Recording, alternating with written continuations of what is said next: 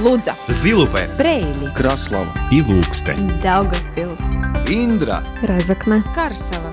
Малта Латгальская студия. Но от Виском. Радио 4.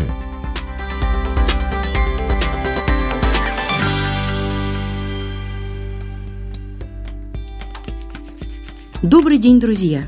Приветствую вас! В эфире Латвийского радио 4 звучит программа «Латгальская студия». У микрофона Марина Титаренко.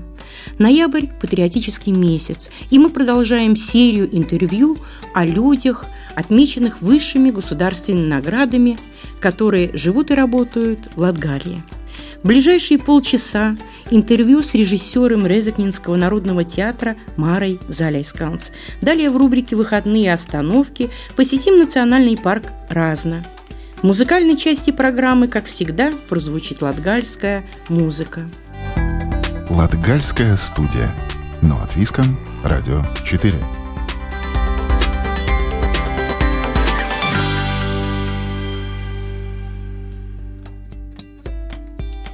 Сегодня гость Латгальской студии – режиссер Резакнинского народного театра Мара Заляйсканс.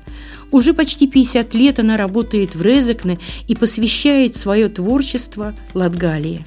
Мара режиссировала множество постановок театра, которые заслужили признание как в Латвии, так и за рубежом – она является инициатором и продюсером международного театрального фестиваля «Шаг за шагом», который проводится в Резекне с 2000 года, а также автором идей и режиссером многих других мероприятий.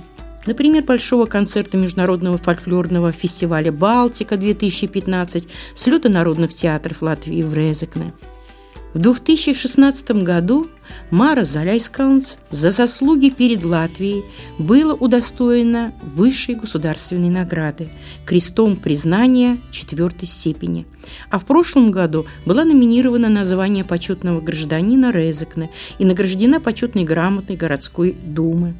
Кроме того, Мара является обладателем многих других наград. Поговорим с Марой о ее первых шагах профессии, театре и его роли в современной жизни общества. Добрый день, Мара. Добрый день. Давайте сначала поговорим о вашей карьере. Что побудило вас стать театральным режиссером? Да, это такой вопрос, на котором так просто не ответить, потому что, наверное, это судьба, наверное, это мое стремление искать разные роли в себя. Мне очень нравилось читать пьесы, мне очень нравилось читать книги, мне очень нравилось думать об этом, быть в этом. И поэтому, наверное, я пошла техникум, где я получила прекрасное образование. И так как этот техникум я закончила с красным дипломом, была возможность сразу поступать, потому что в советское время сразу поступать, получив образование первое, нужно было отработать три года, но так как была такая возможность с таким дипломом поступать, ну, я пробовала поступать, хотя русский язык я не знала очень хорошо, потому что я жила в Видземе, где на русском языке почти мы не общались. И я русский язык знала так же, как английский, но эти сложности преодолели, и в результате и русский язык освоили, и я так думаю, что и латгальский. Я не говорю на латгальском, хотя была возможность. В 1974 году была постановка «Казас Латгале», где режиссером была Луция Нефедова, и так как я была ассистентом, это, по сути дела, была почти первая моя работа, и это большая громадная работа, которая, в которой было около 100 человек – Главную героиню в Латгалии играла латгальская девушка, но так как постановка была создана для слета народных театров Талсы, режиссер хотел, чтобы я сыграла эту главную роль. И так как эта роль и вся постановка была в народных песнях, то есть четырестишие, да, это называется mm-hmm. так. И поэтому я как-то выучила, и я выступала в Риге, я выступала в Талсе, у нас была постановка в Межапарксе. Это было очень большое событие для нас, Народного театра, также во всей Латвии, потому что говорить на латгальском, это, наверное, было первое такое большое постановка, где в Латвии говорили на латгальском языке со сцены. Помните ли вы свой первый спектакль или эту постановку, которую режиссировали? Да, я помню. Это был Пристли, скандальное происшествие с мистером Кетлом и с миссис Муном. Мун. Это была очень интересная работа для меня, потому что я приехала на дипломную работу в Резекне, не знав коллектив, и я находилась в ситуации, когда за 4 месяца надо сделать постановку и получить диплом за эту постановку. И тогда была первая встреча с коллективом, первая встреча с режиссером Варславаном, который помогал мне определить роли и так и началась работа, но во время репетиции очень много что изменилось. И таким образом я познакомилась с актерами э, Резикненского народного театра, с которыми я работала долгое время потом. В Народном театре люди приходят хотеть это делать, а не потому, что это требует работы. Они независимы. И очень часто мы просто э, считаем, что всегда надо нести латгальскую культуру, и поэтому Трасс, он был один из э, авторов, которых я поставила три раза. И э, каждый раз это была совсем другая история, совсем другой рассказ. И и даже мы начали путешествовать по э, Европе, даже побывали в Африке, в Тунисе с этим спектаклем «Тунавай Цойман искает Асу», Трасса. И незнание зрителей тех зарубежных языка, оно не мешало его воспринимать и понимать. Не мешало, потому что есть э, действие, есть интонативное действие, есть э, действие телом, которое понимает все. Есть актер, это действующий в переводе, который действует. И вот если точно сделана постановка, я думаю, что можно понять, если это не только говорящий театр, хотя когда мы начали работать и создавать свой фестиваль, э, мы приглашали театр, который был очень много говорил, но интонация, мы все угадывали, мы все понимали. Зритель – это одно из трех великанов создания спектакля. Спектакль создается в тот момент, когда приходит зритель, и это актер, сюжет и зритель. И зависимо от зрителя, есть разные зрители, есть разные спектакли. И так как сейчас вот этот последний спектакль, который мы сыграли в разных местах с разными зрителями, в смотрах, да, они были совсем абсолютно разные спектакли, и ощущения актера тоже были совсем другие. Потому что после каждого спектакля мы говорим об, об этих ощущениях, даже встречаемся с зрителями, которые хотят подойти и говорить о том, что они, э, какую энергию они получили. И поэтому вот тогда есть спектакль. А бывает, что спектакль нет. Все сделано, но спектакля нет. Он мертв. А скажите, какой жанр вы предпочитаете? Ну вот и что бы вы хотели сказать и показать своему зрителю? Вот какой этот вот главный месяц, эта мысль, какую хотелось бы до них донести? Я думаю, что жанр это в чистом виде уже не существует – а мысль вот то, чтобы это звучало сегодня и завтра.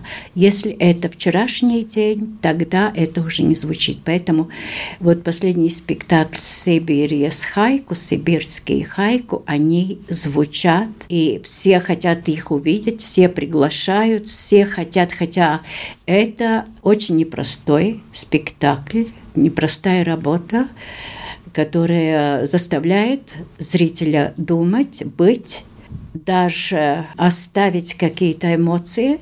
Не всегда это бывает. Очень часто зритель приходит э, оценивать, ну, или развлекаться, пока... или, или да, работать э, да. работу головы. Для, для такого категории зрителей, наверное, как раз-таки именно этот спектакль, наверное, тяжелый.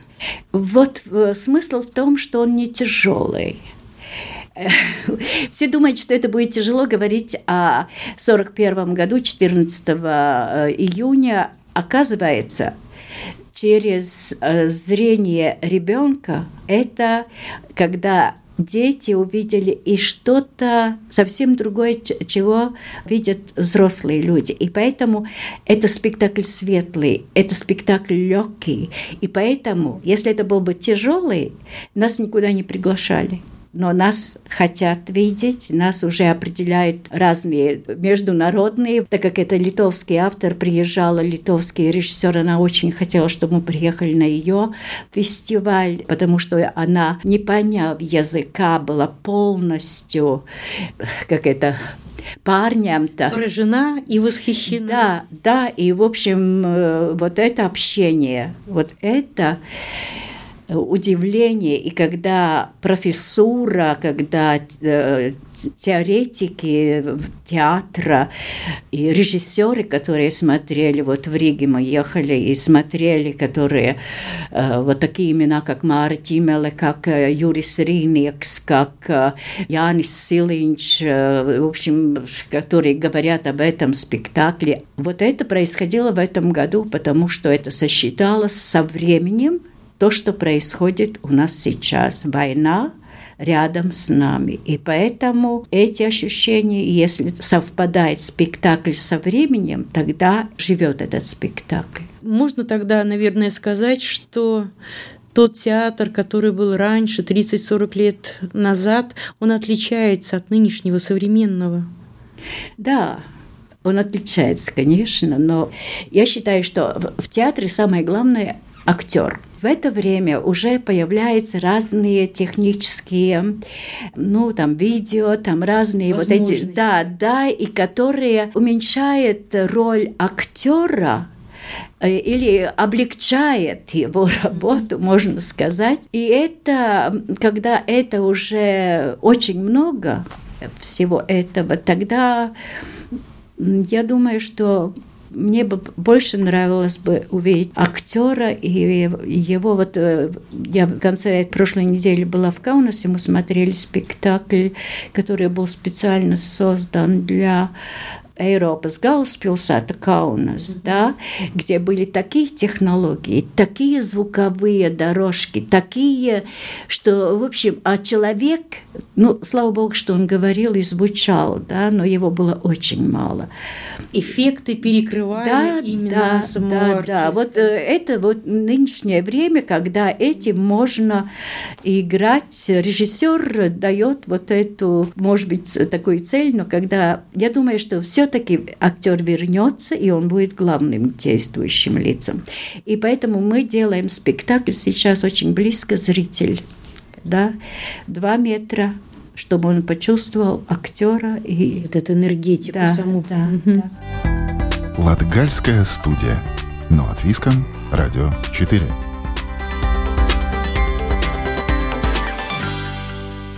Вы слушаете интервью с режиссером Резакнинского народного театра Марой Заляйсканц. Скажите, а как у режиссера, есть ли у вас какие-то ну, секреты для того, чтобы спектакль удался? Я э, работаю с актером, и мы все соавтор. То есть они могут иметь э, свое какое-то отличное мнение, да, его объяснять, да, доказывать, да, и вместе вы что-то можете менять. Да. Право голоса у актера есть. Да, а я еще раз говорю, да, и зависимо от того, какой актер играет эту роль, это специально для него. Поэтому поменять этого человека, взять другого в этом спектакле очень сложно, потому что все создано именно для этого актера, для этой роли. Скажите, пожалуйста, какие проекты в вашей творческой карьере э, были такими самыми значимыми, самыми сложными? Потому что вы человек активный, вы э, не только театральной деятельностью занимаетесь как режиссер, но еще организация фестивалей, всевозможное вот это празднество, вот это театральное. Что для вас наиболее было таким значимым, важным? Э, мне очень было важно в 93 году поехать в Америку и э, поставить спектакль с латышами, которые давным, ну, в 40-х годах уехали из Латвии, и э, была мне возможность, э, сотрудничая с Артуром Рубенис, э, он пригласил э, в Кливленд поставить спектакль. И вот это было для меня и проверка возможностей, потому что общение совсем незнакомым. И 93 год был абсолютно незнаком мне это, этот мир, который до этого был полностью закрыт, до 90-го года для меня. И эта возможность встречи, так как два месяца я работала абсолютно с другим миром, с другим ощущением, это было очень интересно для меня, и я многое что поняла о себе и о мире, и о всем. Поэтому это был первый шаг в неизвестности, и мне вообще нравятся такие провокации или какие-то такие... самой да, себе такое да, делать, да? Да, да, да. Расскажите, пожалуйста, о международном театральном фестивале шаг за шагом? Ну, э, когда мы получили со спектаклем «Тунавайцу и Манецкая цассу» в Германии высший приз и деньги, у нас в театре появились деньги.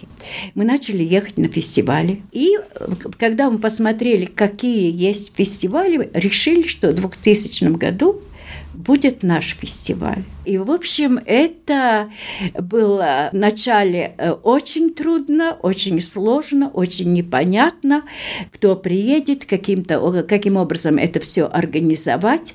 Но так как есть еще Всемирный союз аматерских театров, и мы вошли в этот союз, как театр, то у нас появилась возможность о своем фестивале сообщить всему миру. И тогда начали приезжать театры из всего мира. И были очень интересные спектакли.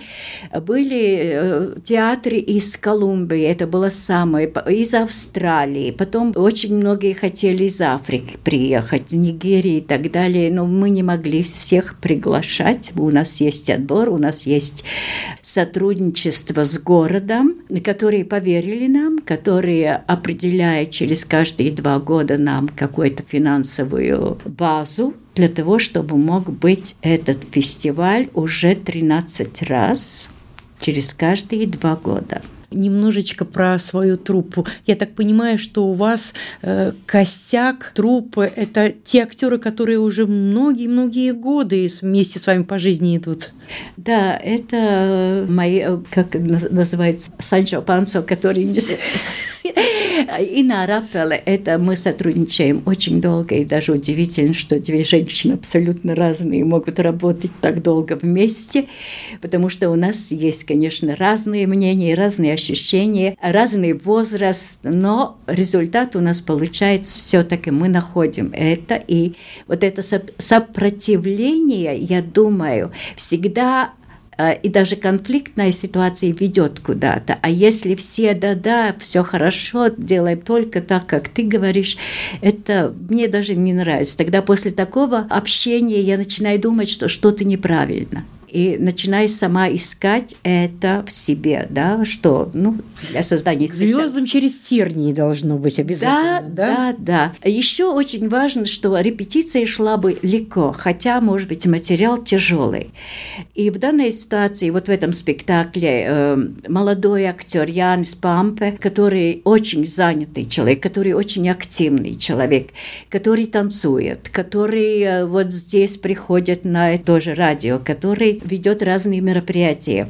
Очень хорошо с ним работать. Потом есть те, которые шли долгое время со мной, как Вия Дикуле, учитель, Сандра Юсте, учитель, Каспарс Балодис, учитель, Оскарс Лустикс, очень активный человек, не успевает.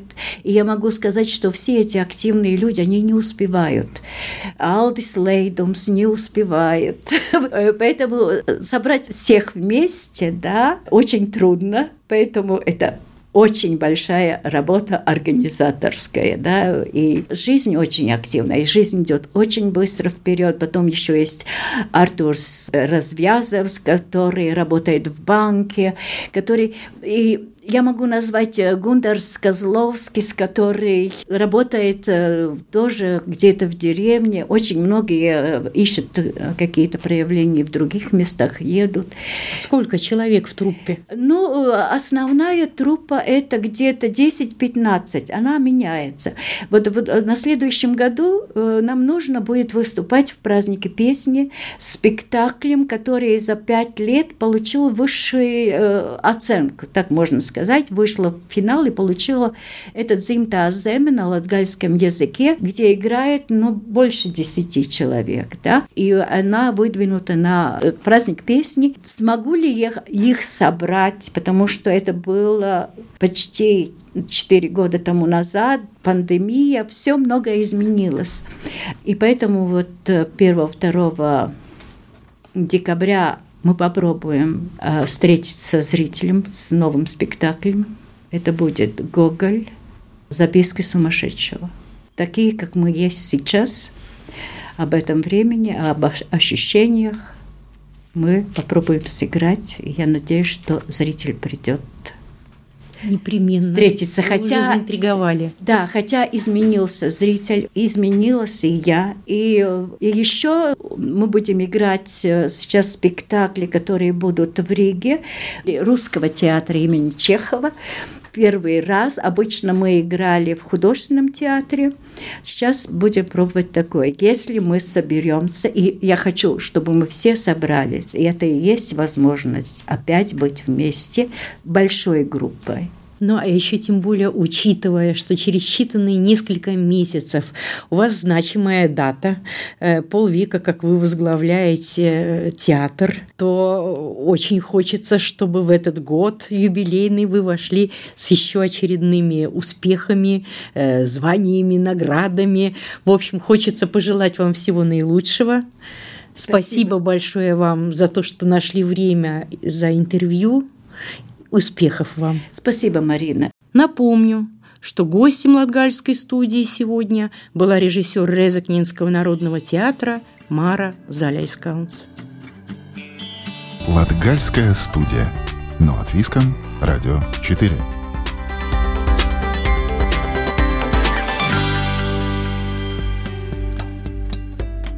Хотя на дворе осень и погода не балует, путешествовать по Латгалии интересно в любое время года.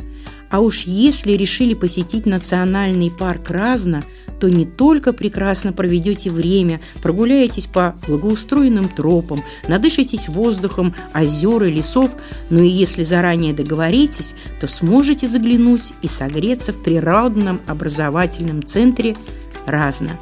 Подробнее о нем расскажет Ивета Чигане. Национальный парк Разно – это одно из красивейших и интереснейших мест Латгалии. Туристы сюда едут в любое время года.